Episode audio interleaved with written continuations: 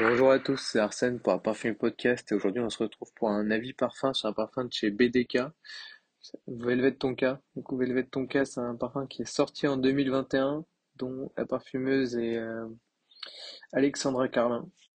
Je vais prendre tout mon temps pour vous parler du storytelling parce qu'il est assez court.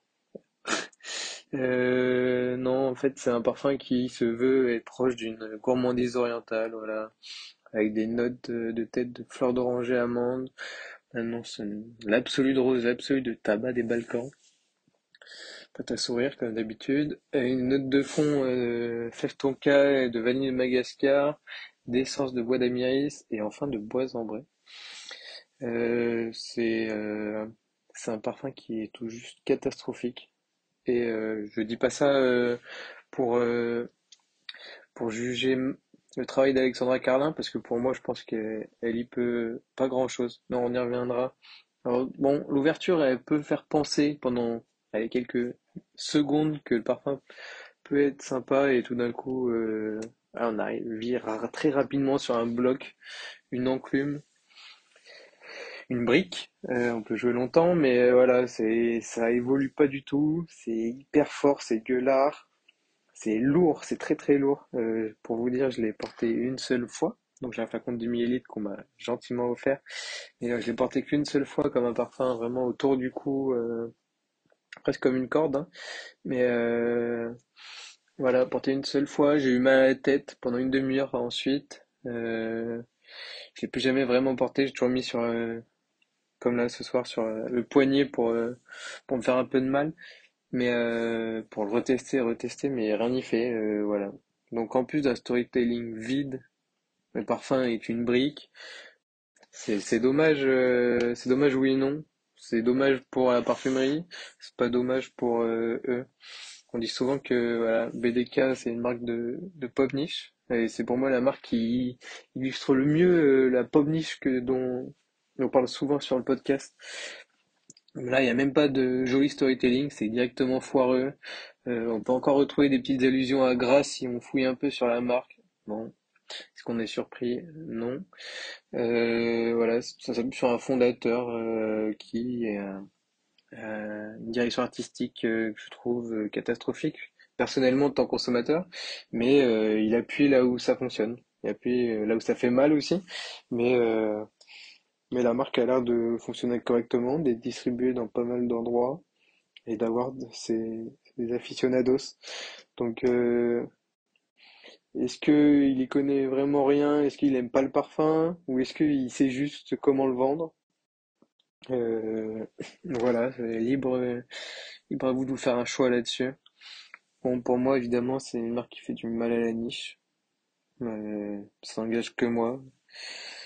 Voilà, euh, appuyer là où ça fonctionne et là où ça fait mal, ok, on vend. Et d'ailleurs, c'est aussi une marque euh, start-up hein, pour changer. Mais bon, euh, on s'y attendait. on peut souvent penser que je tire sur les, les parfums sucrés. C'est pas ce que je préfère, il est vrai, mais c'est pas pour autant qu'il y en a pas des beaux. C'est juste que très souvent, c'est associé à des trucs gueulards, des trucs irrespirables, etc. Et même qui piquent le nez. Oh, c'est difficile. C'est rare que qu'un jus me pique le nez, mais alors là, ça, ça le fait amplement. Mais euh, voilà. Je tire pas sur tous les parfums sucrés. La preuve, il y a d'autres parfums qui ont à peu près le même discours et qui sont bien plus jolis et bien plus euh, travaillés. Là, on sent que à le briefing, c'était aller droit au but. Euh, un donut sucré au sucre, euh, du glucose en barre et c'est tout.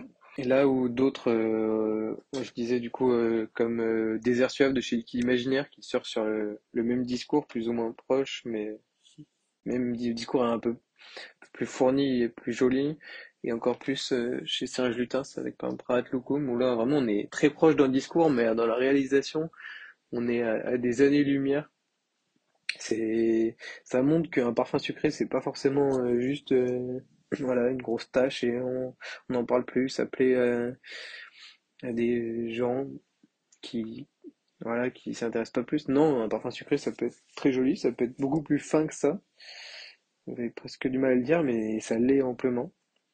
Donc, euh, en plus de pas être mon genre de base, là, on, on est très loin et, et honnêtement, ça devrait être le genre de personne.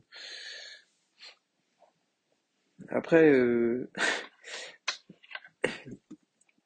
et acheter comme vous voulez, mais voilà. En plus, 190 euros. J'ai pas dit 190 euros les 100 millilitres. Euh, voilà, il y a tout pour passer son chemin. hein. Voilà. Euh, je pense que j'ai fait le tour. Euh, ça à rien de prendre plus de temps que ça autour de ce parfum. Euh, peut-être qu'on sera amené à reparler de la marque par la suite, mais bah. Passez votre tour et, et perdez pas votre temps surtout.